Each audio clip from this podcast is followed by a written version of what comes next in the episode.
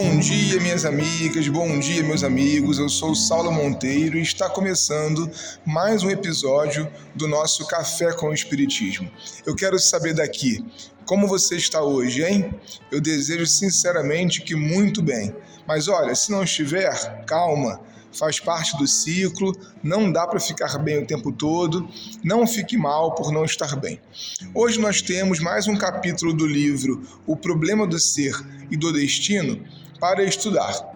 Trata-se da análise minuciosa de Leon Denis sobre as funções e poderes do pensamento a construção do pensamento humano. A tese espírita para o ser que nós somos é de um grande alcance no campo das obras produzidas intelectualmente.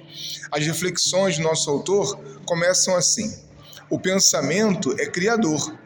Assim como o pensamento eterno de Deus projeta sem interrupções no espaço os germes dos seres e dos mundos, também o do escritor, do orador, do poeta, do artista, faz brotar um incessante florescer de ideias, de obras, de construções, segundo sua natureza, na imensa multidão que é a vida humana. A atividade criadora, percebo eu, de cada um de nós, cresce do micro para o macro. Pensar alcança problemas da vida prática que quando meditamos, por exemplo, vamos encontrando soluções que pareciam óbvias, mas que no agito da vida não nos vinham à mente. Pensar também transmite ao conjunto do nosso ser novas construções para o nosso futuro espiritual, impressionando os corpos, a natureza e as ondas pelas quais nos comunicamos com os outros. Leon Denis avança para uma outra questão sobre o pensar humano, nos ensinando que, para dar ao pensamento toda a sua força e amplitude, nada é mais eficaz que a pesquisa dos grandes problemas. Para bem exprimir, é necessário sentir intensamente. Para apreciar as sensações elevadas e profundas, é necessário remontar à fonte, de onde se originam toda a vida, toda a harmonia, toda a beleza. E esse ponto, meu amigo e minha amiga, da ideia espírita de Leon Denis, me chama muito a atenção. Se você tiver vontade, separa depois um pedacinho do seu tempo, quem sabe semanalmente, para pensar soluções para os grandes problemas, para as questões existenciais. Por exemplo, como estão as suas ideias sobre que é Deus? Não estou falando de respostas prontas, externas e padronizadas, mas sim de teorias que o seu pensamento possa vir a construir. De tudo que você já leu, ouviu e sentiu, que é Deus atualmente para você? A mesma coisa podemos fazer e aplicar em qualquer uma das questões para as quais a filosofia procura resposta há séculos. Não se trata aqui de encontrar a resposta final, mas sim de treinar o pensamento. Às vezes chegaremos a subperguntas que podem facilitar a comparação e a apreensão de outras dúvidas que temos e nem sabemos que temos. O pensamento precisa, gente, de uma ginástica, exatamente como aquela que damos aos músculos do nosso corpo.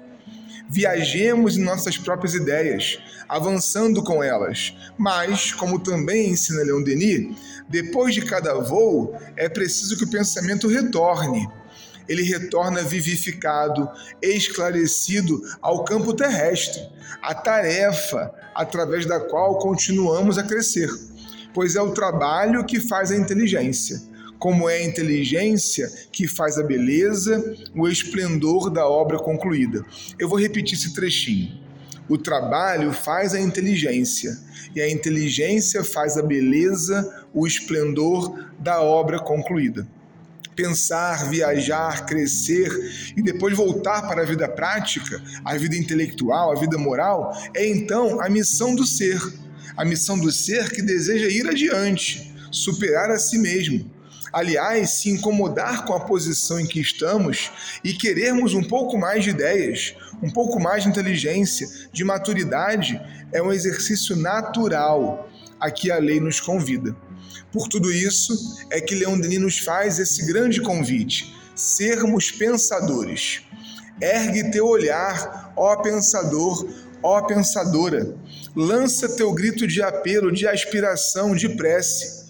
Diante do mar de múltiplos reflexos, à vista de brancos picos longínquos ou do infinito estrelado, nunca experimentaste estas horas de êxtase e de enlevo, em que a alma se sente mergulhada em um sonho divino, em que chega a inspiração poderosa como um relâmpago rápido mensageiro do céu à terra? Aguça os teus ouvidos. Nunca ouviste, no fundo de teu ser, vibrarem estas vagas harmonias? estes rumores do mundo invisível, vozes da sombra que embalam teu pensamento e o preparam para intuições supremas, procuremos as intuições, ouçamos as inspirações. Um forte abraço e até o próximo Café com o Espiritismo.